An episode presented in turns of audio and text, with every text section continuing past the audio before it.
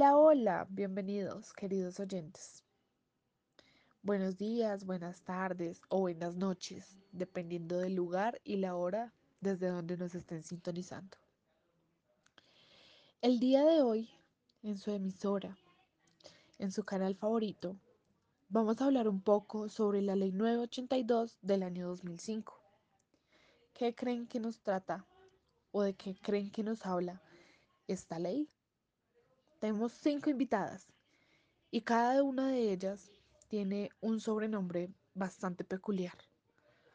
Muy pronto las vamos a conocer y ellas nos van a contar un poco acerca de esa ley, la ley 982 del año 2005. Ahora nos acompaña Paula Álvarez y ella es quien nos va a contar un poco sobre este primer capítulo. Vamos contigo, Paula. Claro que sí, hoy vamos a estar hablando un poco de nuestro capítulo número uno, el cual tiene por nombre generalidades y este se divide en el artículo 1 y en el artículo 2. En nuestro primer artículo vamos a, a, ver, vamos a conocer diferentes términos en donde se pueden ver los alcances obtenidos y bueno, allí hay términos o conceptos como lo son la hipacusia, que es la disminución de la capacidad auditiva, eh, también está la clasificación, donde está la leve, la mediana y la profunda. Nos habla también acerca de la comunidad sorda, que es un grupo social y a través de ellos sea una entidad, pueden compartir intereses, gustos, entre otras cosas más.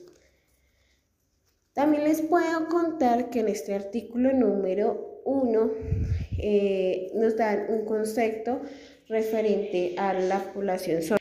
Y nos dicen que son todos aquellos que no poseen una audición suficiente o que no tienen una comunicación o una socialización natural. Y existen diferentes tipos, como eh, está el sordo señante, el sordo hablante, el sordo semilingüe, también está el sordo monolingüe y por último tenemos al sordo bilingüe. Eh, cada uno de estos pues tiene sus definiciones y el alcance de que se cumple dentro de bueno, en esta población pues también se resalta mucho todo lo que tiene que ver con la lengua de señas y pues esta es como la lengua natural de la comunidad de los sordos. Entonces, como cualquier otra lengua, pues tiene su propio vocabulario, expresiones, gramática, síntesis, entre otras. Y bueno, también podemos ver diferentes puntos de vista como lo es la educación o la integración escolar. Les puedo decir que en la interacción escolar es vista como una propuesta educativa donde se pueden reconocer diferentes vistas, se pueden eh, compartir diferentes valores entre las personas y digamos que por estos medios se pueden generar espacios de participación y desarrollo. De igual forma, existen algunos servicios que se generan dentro de la educación, como lo son la integración con el intérprete dentro del aula. Entonces allí es una alternancia educativa para las personas sordas que utilizan el lenguaje de señas. Y los educandos pues se integran a colegios eh, oyente, oyente Allí se ven colizado también como el servicio del intérprete y se brindan particularidades referente a la lingüista y a la comunicación. Otro servicio que también podemos ver son todo lo que tiene que ver con las ayudas auditivas. Eh, este también es para estudiantes que tienen, digamos, algún grado de limitación auditiva y que ingresan a una institución regular, brindando todo el tipo de ayudas auditivos y la condición de su participación y pues de en este primer artículo también se ve todo referente a la sordoceguera y nos dice que es eh, una característica que se tiene por una deficiencia auditiva o visual.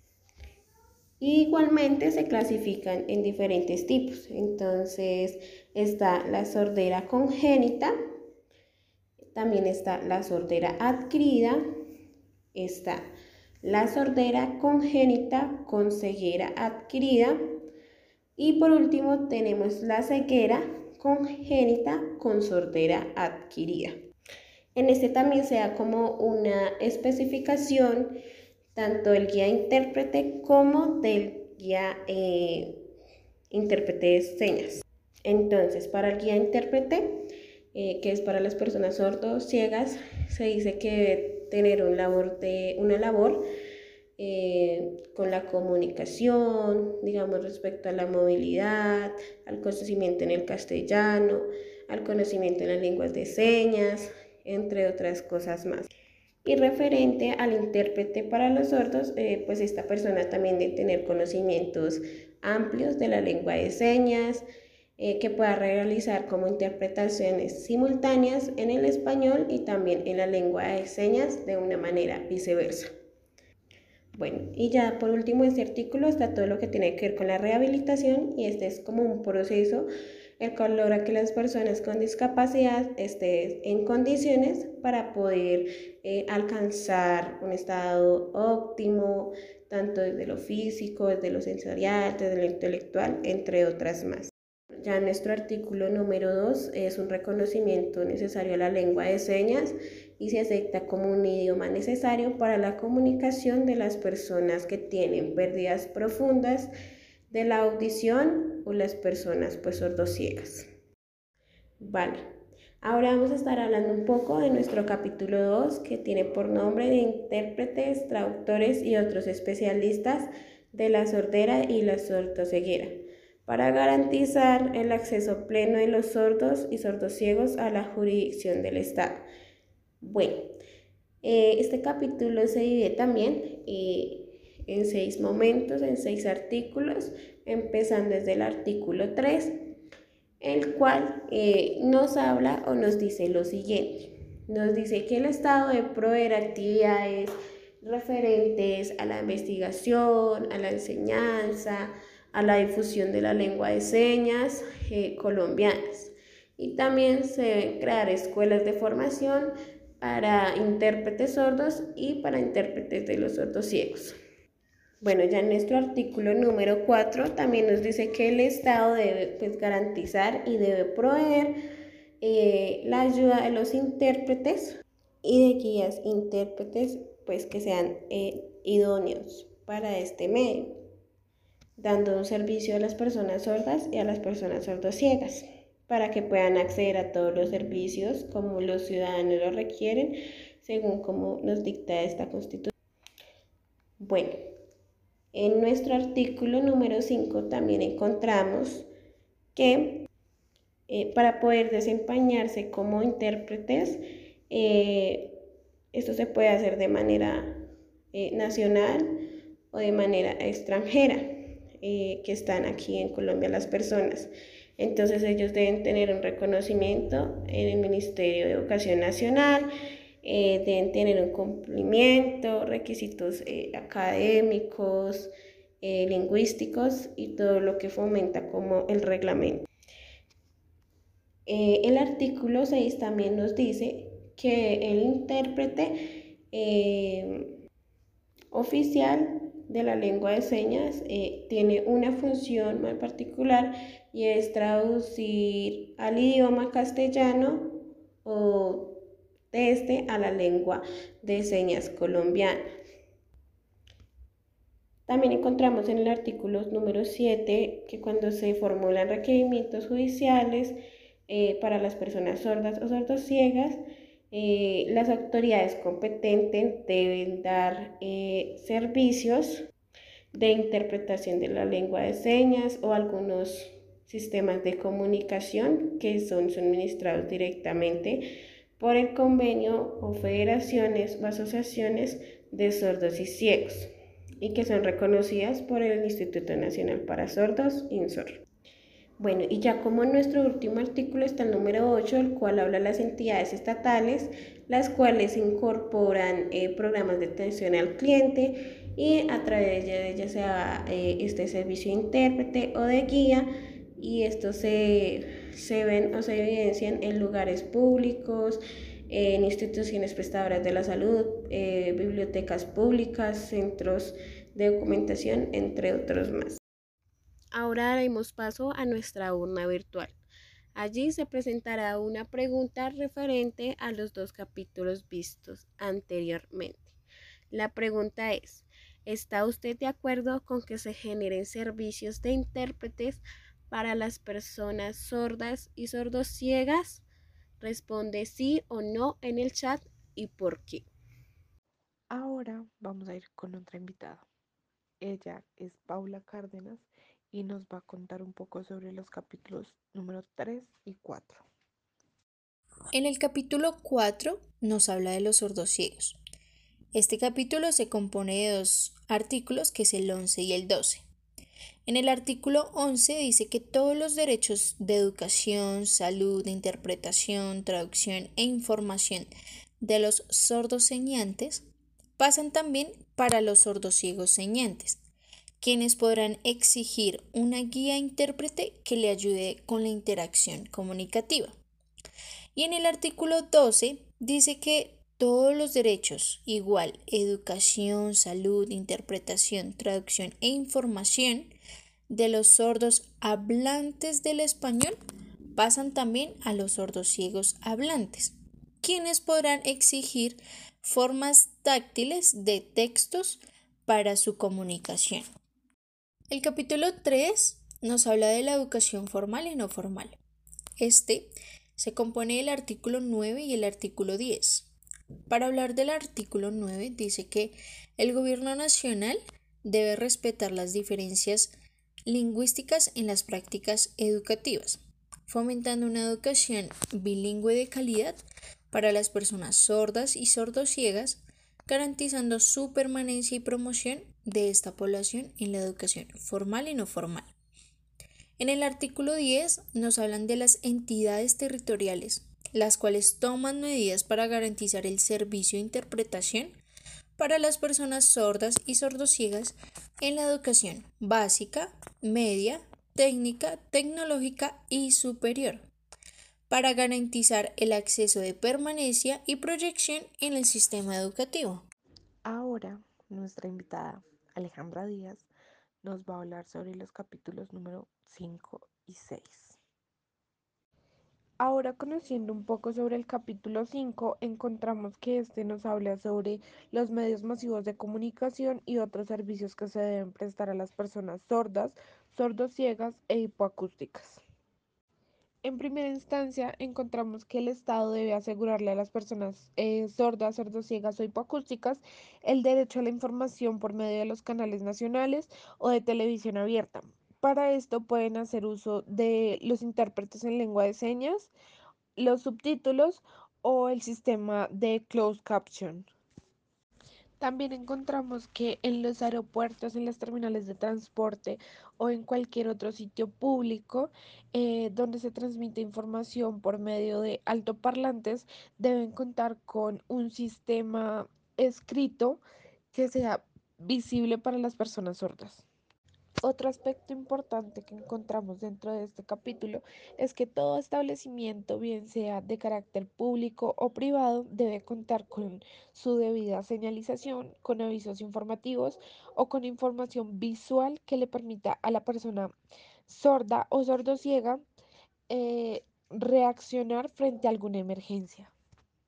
Bueno, ahora les voy a hablar como sobre una de las cosas más eh, llamativas eh, que encontramos dentro del capítulo 5 y es que en las obras de teatro, en las conferencias, en las reuniones de los congresos o en cualquier otro evento público, eh, debe contar con intérpretes de lengua de señas colombiana y un guía de intérprete.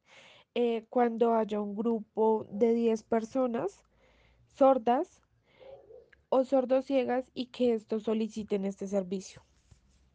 Ahora decimos que el capítulo 6 nos va a hablar específicamente de los derechos humanos de la persona sorda y sordociega y la integración que debe tener dentro de su familia. En este capítulo nos dicen que toda persona sorda o sordociega tiene derecho a acceder a una forma de comunicación específica. Puede ser la lengua de señas colombiana o el oralismo, dependiendo del caso y de la particularidad que tenga cada individuo. Eh, aunque se trate de un menor de edad, eh, el artículo 22 eh, nos dice que el Estado debe velar porque no se le prive de este derecho, o sea, porque no se, como que no primen otros intereses ante la forma de comunicación que va a tener esa persona o ese menor. Encontramos también que toda persona sorda o sordociega que sea hablante tiene derecho a acceder a la lengua de señas colombiana como segunda lengua, eh, si ésta lo desea así. Dado el caso, eh, el Estado debe apoyarle por medio de programas para que, le, para que pueda culminar como ese propósito y pueda tener ese acceso a la lengua de señas colombiana. El Estado también les otorgará eh, ciertos programas de educación bilingüe para sordos a los padres, a los cónyuges o a los hermanos de personas sordociegas u sordas que deseen eh, acceder a esta lengua para comunicarse con, con su familiar. Ahora vamos a ver un poco sobre eh, qué pasa con los niños que nazcan sordos en las zonas rurales del país. Eh, pues para nadie es un secreto que en estos espacios no existe ni una comunidad de sordos, eh, ni escuelas que se especialicen en la lengua de señas colombiana o que puedan como hacer ese, ese proceso de educación a estas personas. Entonces, en ese caso, lo que debe hacer el gobierno es trasladarnos a zonas urbanas que cuenten con eh, una escuela bilingüe para sordos para que estas personas puedan tener acceso a una forma de comunicación. Por último, encontramos que nadie podrá interferir sobre la patria potestad que tengan los padres sordos eh, sobre sus hijos oyentes, sordos o sordos ciegos, eh, donde hagan alusión a que la sordera es una limitación o una incapacidad para ejercer de una manera adecuada la paternidad. Por supuesto que sí, queridos oyentes. Otra de nuestras invitadas, Karen Roa, nos va a hablar sobre los capítulos números 7 y 8. El capítulo 7 nos habla sobre la discriminación del sordo y sordo ciego en el ámbito laboral. En primera medida, entonces nos dice que no se le puede negar ni condicionar la licencia para ejercer o el acceso al trabajo argumentando desde la falta de audición o de visión, por supuesto asociado. Además nos dice cómo no se le puede despedir o terminar el contrato si no hay una causa justa para hacerlo. En caso de que esto llegara a suceder, el sujeto está en todo su derecho de recibir una indemnización de hasta 180 días laborales. Por otro lado, y una vez dentro del trabajo, su salario debe ser igual para un sordo, un sordo ciego o el oyente. Y también tiene sanción para todo empleador que realice pagos eh, menores solamente por el hecho de ser sordo. Asimismo, eh, cada empleado debe tener las mismas oportunidades de ascender laboralmente según sus capacidades y según su antigüedad en, en, la empresa. Y por supuesto, esto también genera una sanción, ya que es una acción completamente discriminatoria. Entonces es así como se concluye en este primer apartado, es que toda discriminación hacia un sordo o un sordo ciego por su carácter lingüístico o cultural corresponde a una sanción. El capítulo 8 complementa lo que venimos hablando del capítulo 7, ya que aquí vamos a hablar sobre la protección y promoción laboral de las personas sordas y sordociegas. En primer momento, pues el gobierno nacional reserva un porcentaje de cargos de la administración pública o empresas del Estado para que estos sean eh, ejercidos por personas sordas o sordociegas, siempre y cuando no afecte la eficiencia o el desarrollo de la misma. Por otro lado, el SENA deberá promocionar sus cursos y permitir el acceso en igualdad de condiciones a los diferentes programas de formación que ofrezca. Y además de eso, pues debe contemplar eh, el acceso del servicio de interpretación de la lengua de señas para todos los estudiantes que lo requieran. Esto último en realidad tiene que garantizarlo todas las instituciones públicas o privadas que ofrezcan programas formativos para toda esta comunidad sorda.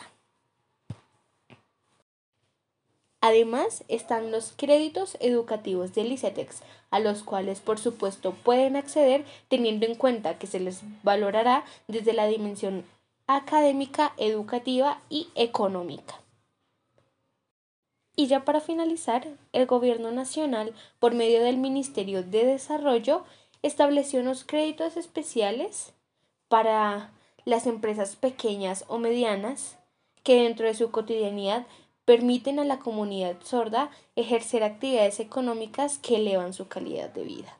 Y por supuesto, también este mismo gobierno tipificará actividades, aptitudes y jornadas laborales que no podrán realizar las personas sordas o sordociegas por su peligrosidad y no por una discriminación en cuanto a sus características.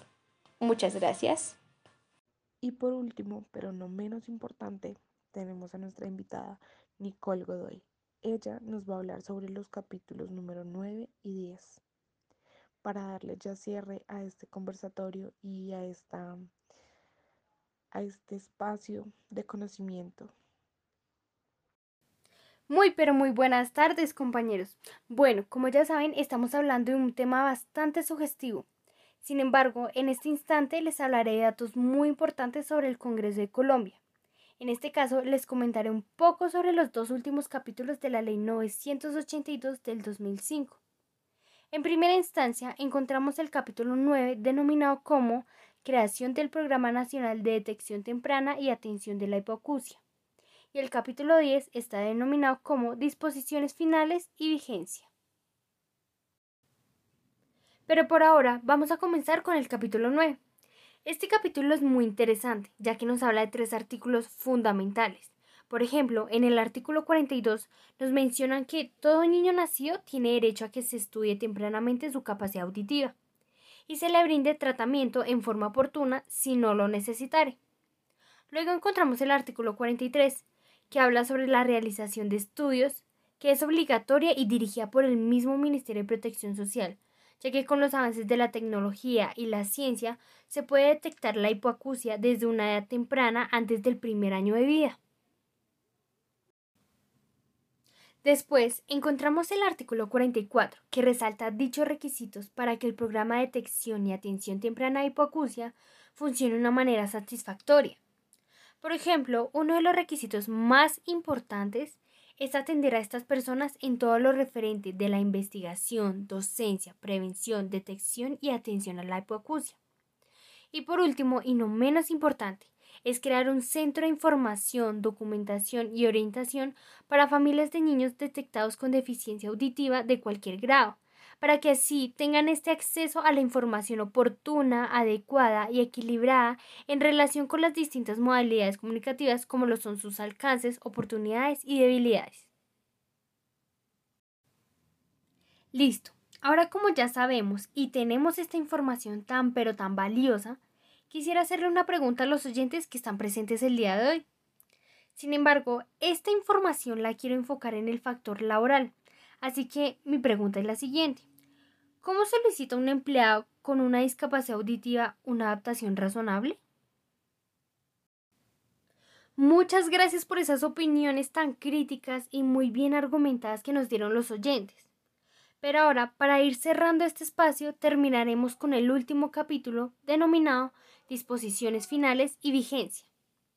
Bueno, Acá este capítulo cuenta con otros tres artículos que debemos tener en cuenta los ciudadanos y sobre todo esas personas que se encuentran en el campo de la educación. En este capítulo encontramos el artículo 45 que nos habla sobre la disposición del cumplimiento de la Ley 982 el cual los gobernadores y alcaldes integrarán comisiones asesoras y consultivas a una respectiva jurisdicción en la que participen organizaciones estatales y privadas, ya sea de la educación, de trabajo y sobre todo asociaciones que agrupen a la población sorda o sordociega.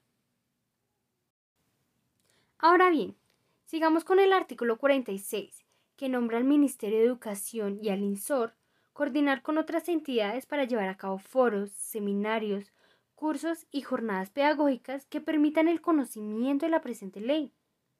Y para finalizar, tenemos el artículo 47, que menciona que la presente ley se regirá 60 días posteriores a su promulgación. Bueno, pues como les dije oyentes, hasta acá llegamos con nuestro podcast tan enriquecedor el día de hoy. Espero que tengan una linda tarde y nos veremos en una próxima emisión. We'll